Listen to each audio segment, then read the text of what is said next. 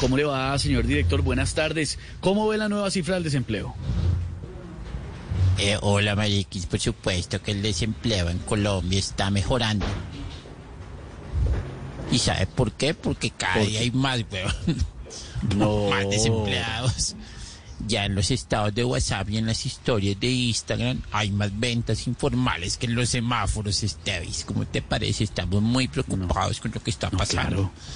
Pero pues aparte del desempleo, por aquí te tengo una cifra. ¿Las quieres escuchar? Ah, bueno, claro, cifras actualizadas, por supuesto. Bueno, primero, según las universidades de Harvard, Michigan, Oxford y el SENA, el 99.5% de los hombres que salen a montar bicicleta para rebajar llegan a la casa y se mandan un desayuno con dos arepas, tres buñuelos y un calentado.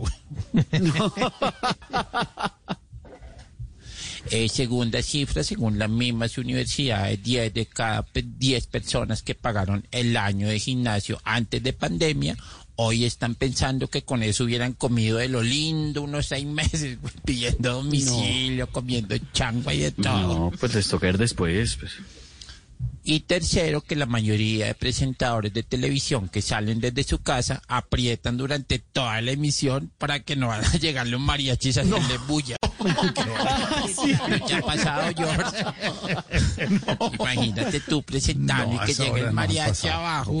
Me han tocado, director, los mariachis aquí en plena voz popular tardeada, sí, y conjunto ¿Y vallenato. si les das Y- algo? Sí, y los oímos y, y pide uno canciones y todo, y hay que Y es que pasan apoyarlos por la definitivamente. Claro, por la noche no alcanzan a pasar ¿Y mucho. cantan los aretes? Los, Los aretes. Ahí al lado del helecho y del romero bonito. Sí, Qué no, bonito. pensado. Con la cobijita, Con como razón dicen, no han vuelto. Con la cobijita de a cuadros, como dicen. Ay, ay, ay. La que Señor, se pone las piernas. director, gracias. Un abrazo Ese para todos. Un abrazo, director, con su uso gris.